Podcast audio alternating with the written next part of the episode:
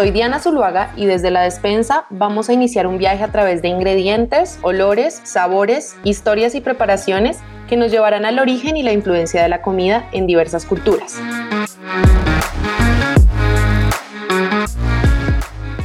Comenzamos.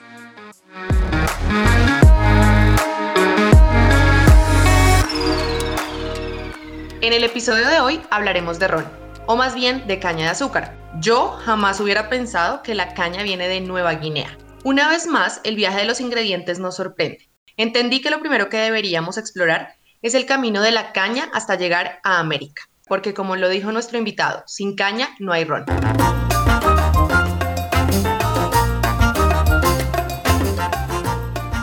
Hoy conversaremos del largo recorrido de este ingrediente hasta convertirse en parte esencial de la gastronomía colombiana y de muchos otros países de América Latina. Les adelanto uno de los datos históricos de los que va a estar lleno el episodio.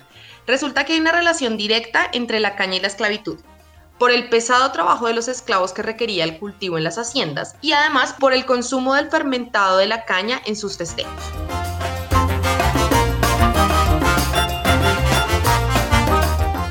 El invitado que les tenemos es bartender, pero yo lo definiría fundamentalmente como un investigador y un apasionado de los destilados especialmente del ron. Él es Noah Matis, alemán y radicado en Colombia hace varios años. Creo que hay algo muy interesante en su perfil y es que estudió además química. Eso hace que su entendimiento sobre los destilados sea mucho más profundo. Además es ganador de numerosos premios en el mundo de la mixología y manager del Barón, uno de los bares más conocidos de Cartagena. Y no se preocupen que como siempre habrá receta al final del episodio.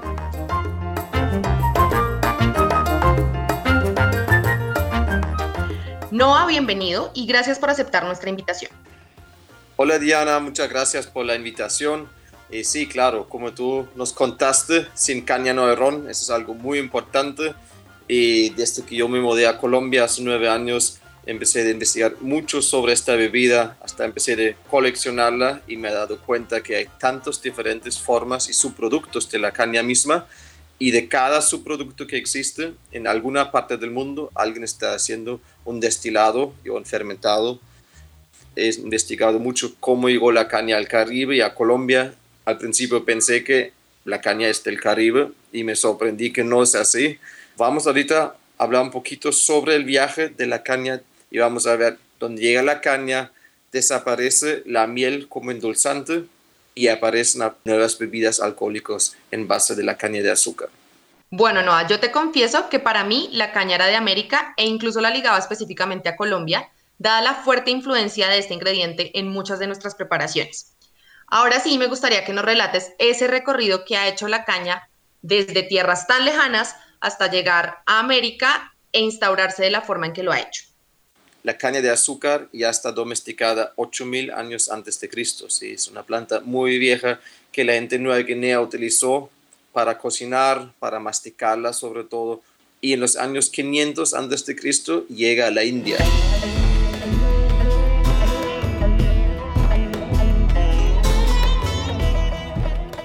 Y para que entiendan por qué eso es tan importante, 500 años antes de Cristo, la India tiene la mayor población en el mundo. Si el 70% de la gente vive en la India,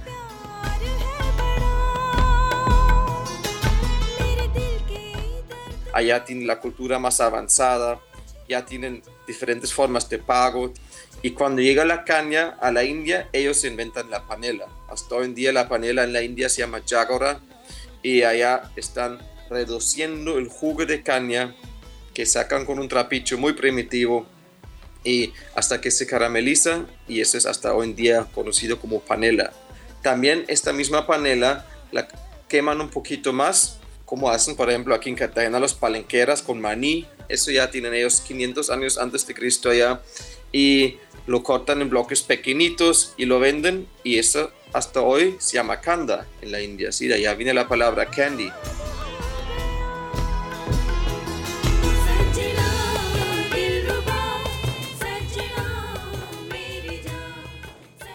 La caña en este momento sí está demostrando algo nuevo en esta cultura. Ya la gente puede endulzar, la gente puede utilizar mm, el azúcar no solamente para hacer postres o dulces ricos, también tiene eh, diferentes usos medicinales y algo que es muy cierto cuando el azúcar y la fuerza del dulce te toca, algo pasa en tu cuerpo. ¿sí?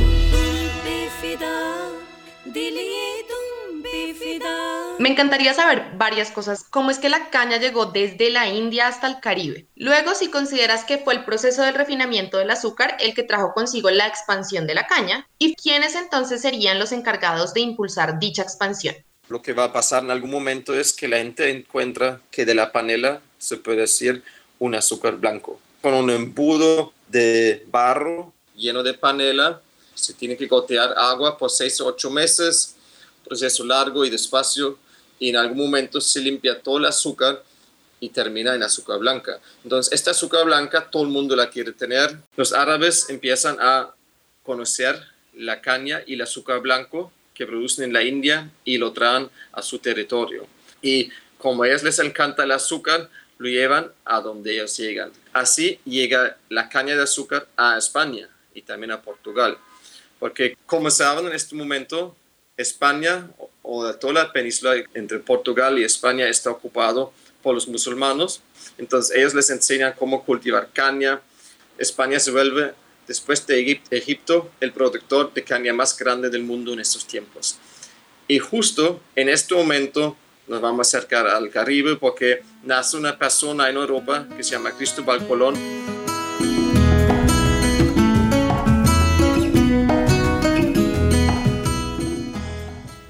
es una persona que seguramente han escuchado mucho de él, pero yo estoy seguro que no sabían que Cristóbal Colón en su segundo viaje empieza a invertir en un nuevo mundo. ¿Y qué está haciendo?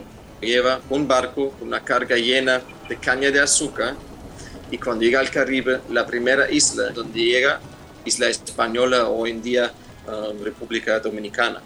Y allá, en todo el norte, él funda la primera plantación de caña de azúcar en el Caribe y de ahí en adelante empieza todo el viaje interesante, cómo la caña de azúcar se vuelve importante y grande en todo el Caribe.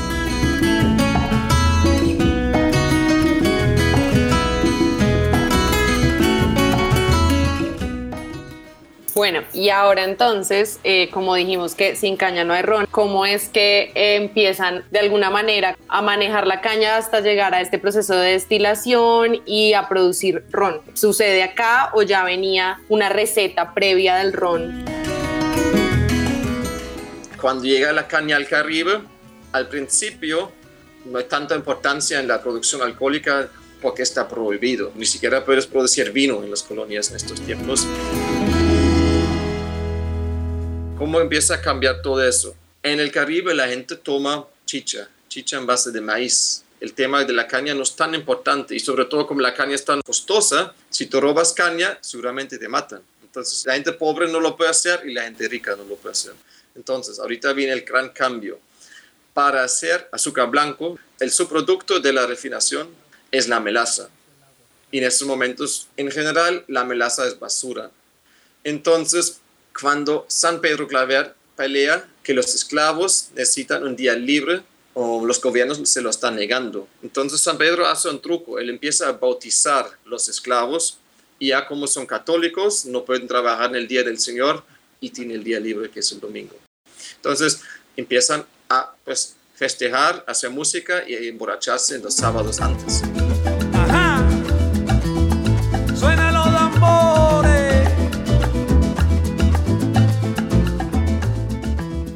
Necesitan mucho alcohol. Y como no tienen tanto uh, maíz para esa chicha y sobre todo les gusta comer el maíz porque la comida es sí escaso en estos momentos, encuentran que pueden tomar la melaza que lo están tirando al mar y separarla, mezclarla un poquito con agua y dejar que se fermentan y una semana después se pueden emborrachar con eso. Y de allá viene el, eh, un término que viene del quechua, que es guarapa o guarapo.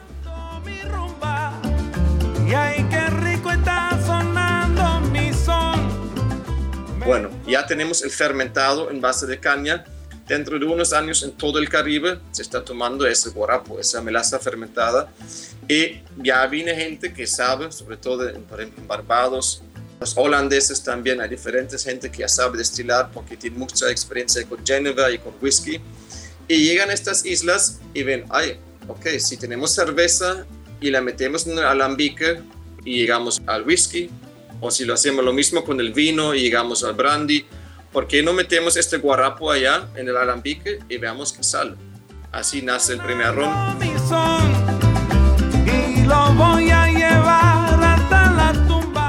Ah, en los años 1652 en Barbados hay una persona que escribe en inglés, There's a lot of rambullion in the streets of Barbados caused by new drink, the Kill Devil. Entonces, Kill Devil, así llamaban el ron, porque estaba horrible, quemaba horrible y mataba a la gente. Sí, por eso el primer nombre de ron, Kill Devil. Y rambullion, una palabra inglesa, problemas, peleas, um, lo que dice que está en las calles. Eso va a después cambiarse al nombre rum. Y ya también vino un término uh, Everything that makes you drunk is rum. Todos los licores fuertes lo llaman rum en este momento. Y hasta en el Caribe hoy en día, todavía en Cartagena se dice todo que un borracho es ron. Ese viene del mismo dicho, um, que ya tiene unos 400 años de historia este dicho. Ella, así nace la palabra rum o ron de rumble.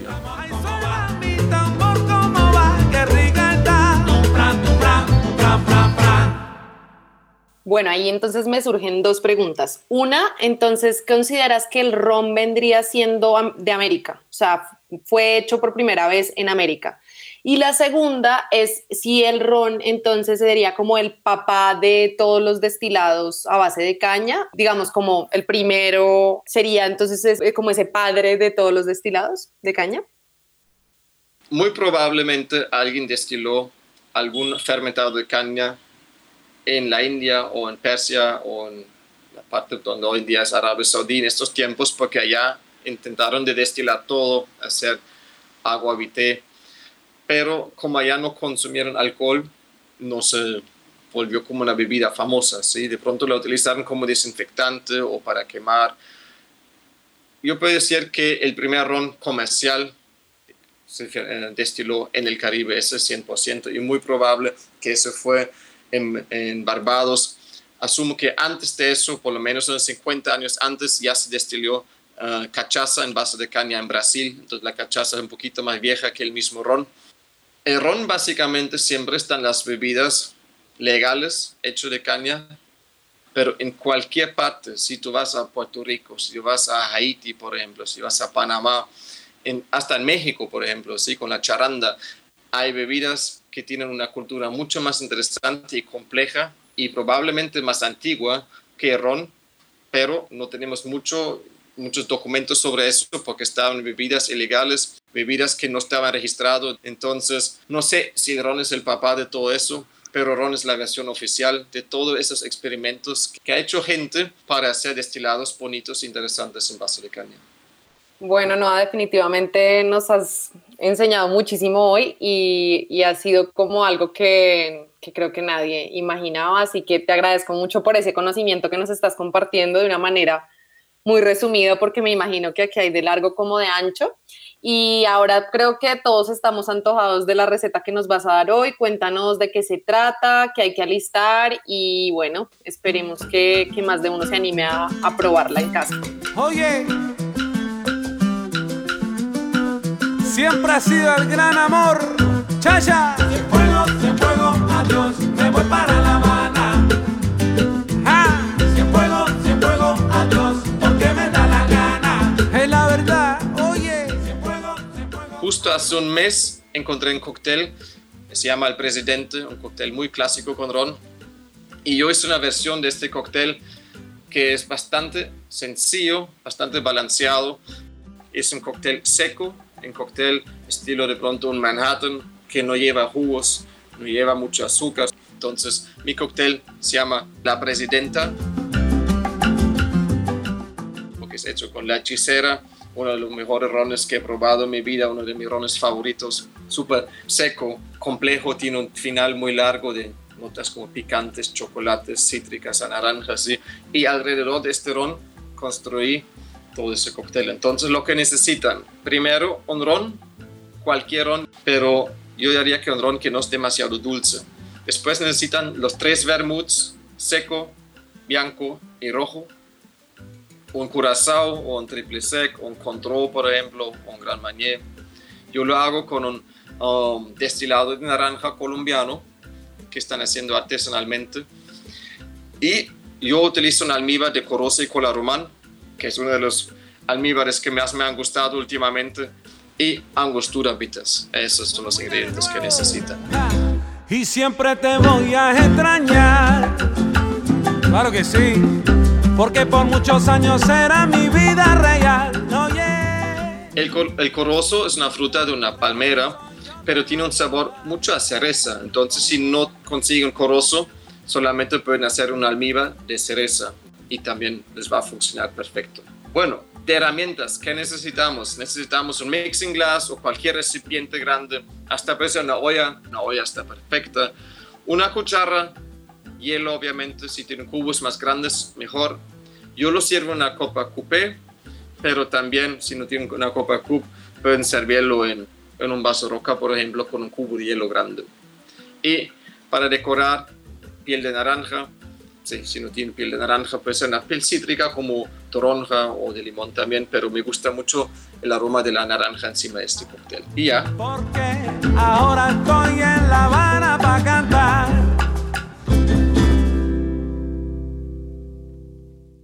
Bueno, preparamos la presidenta.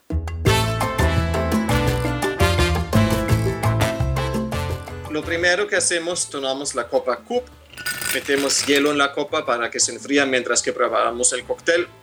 Busco mi mixing glass, también lo lleno de hielo, lo voy aquí enfriando con la cuchara, boto el agua y listo. Metemos al mixing glass 45 ml de ron La Hechicera de Barranquilla. ¿Escuchaste el bus?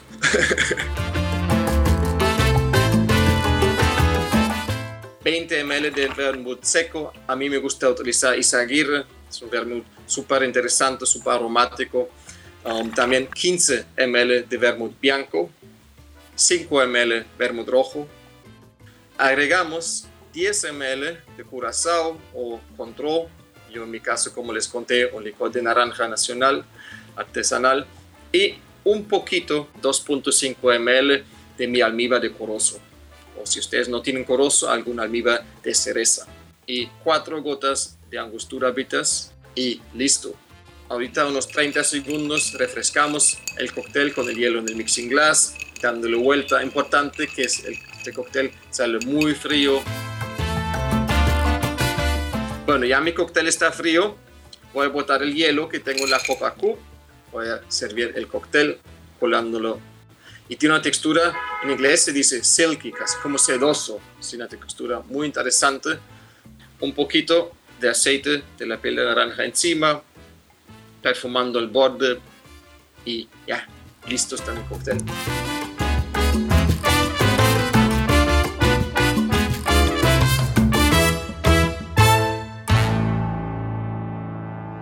Cuando lo huelo, muy interesante.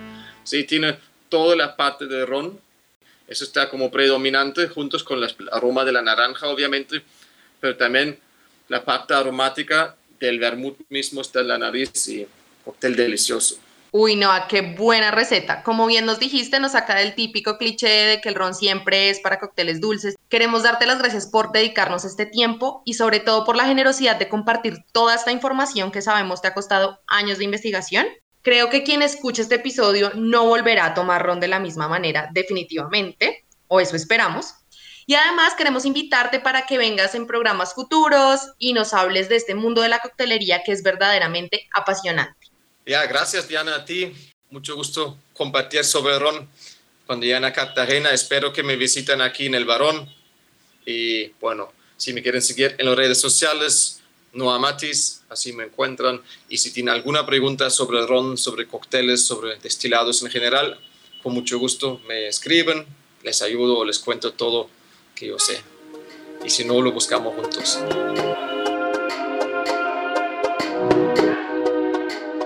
Gracias por acompañarnos y recuerda, si te gustó nuestro contenido, no dudes en compartirlo y síguenos en Instagram, desde la despensa.podcast.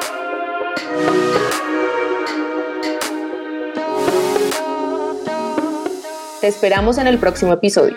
¿Quisieras escuchar sobre un tema en particular? Escríbenos.